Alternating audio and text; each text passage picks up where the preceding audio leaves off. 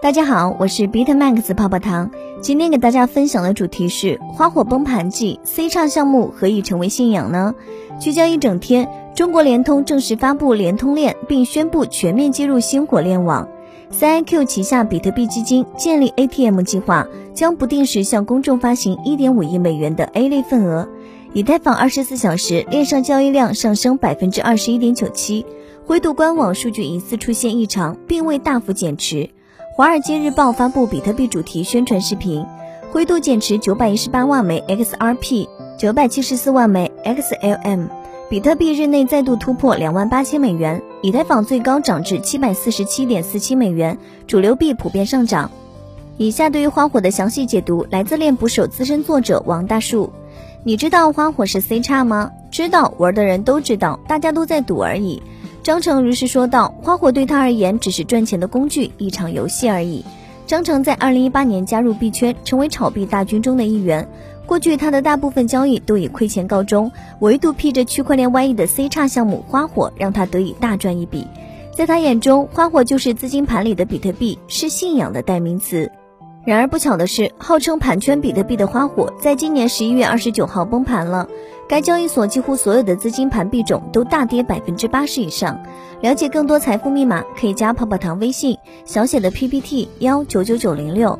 崩盘前后，花火是披着区块链金融外衣的 C 叉项目之一。张成至今还保留着数月前花火开大会时的视频，会场中央的 LED 大屏上播放着“花火绽放，定义未来的”口号。现场近一百人，他们都是所谓的信仰者，一边挥舞刚认领的推广任务书，一边站起来和着音乐齐唱：“我们是一家人，相亲相爱的一家人。”这些参与者来自不同的地方，有着不同的职业，他们大多衣着光鲜，看上去生活丰腴。在这里，他们有个共同的身份，就是花火布道者。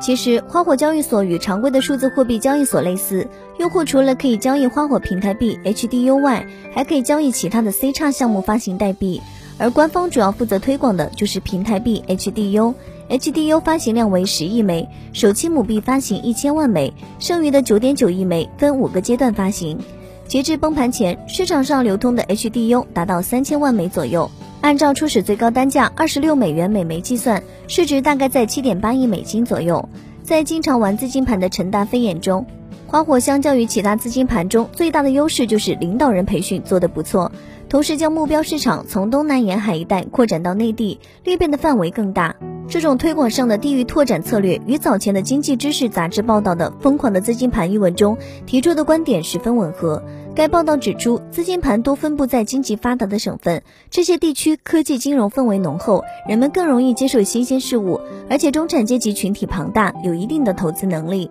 而花火就是总部盘踞在深圳一带的资金盘项目之一。花火势头最猛的时候，上了十余个币种，其中多数为资金盘代币，而这些代币可以理解为承包制，每个项目由单独的团队进行负责，并且要求有线下办公接待地点。上币方需要购买 HDU 作为上币费，但上币之后，市场需要项目方自己去推广。在十余个币种当中，章程投资的 NEU 从单价一元左右涨到了三十八元，涨幅三十余倍。而花火交易区的其他币也大多达成数十倍的涨幅，如此收益情况在股市很少见。花火凭借这样的财富效应，定义了自己在投资眼光中的地位。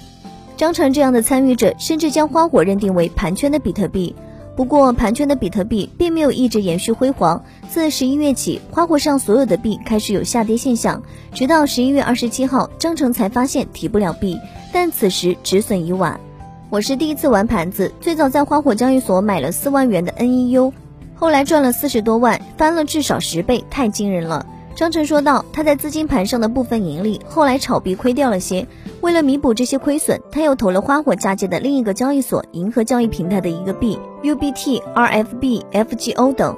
不幸的是，这次复投赶上了崩盘，钱打了水漂，雷达币的第二条命。此前，张成一直认为花火这种机制根本不存在崩盘的可能，因为带他入行的人曾说，花火为了持久的激励推广人，推出了动态等级与奖励机制，以推广者处于一劳永逸的状态，缺乏推广动力。死可以，但我总得知道是怎么死的。张成四处打听崩盘的细节，朋友告诉他，最近警方在严打资金盘乱的现象，Plus Token 落网了，不少资金盘都相继爆雷了。不久前，起点的技术人员也被抓了，因为起点和花火的技术是一家公司做的，都是连带效应。这些对于老玩家陈大飞而言都在预料之中。他分析，一旦资金盘项目开始疯狂开大会，代币价格突然拉高或大幅下跌，投资者就需要小心，有可能是崩盘前兆。花火要么跑路，要么被抓，崩盘是早晚的结局。但外界不知道的是，起点出事以后，花火高层都陆续出海了。陈大飞透露，花火的老板李明星出身于雷达团队，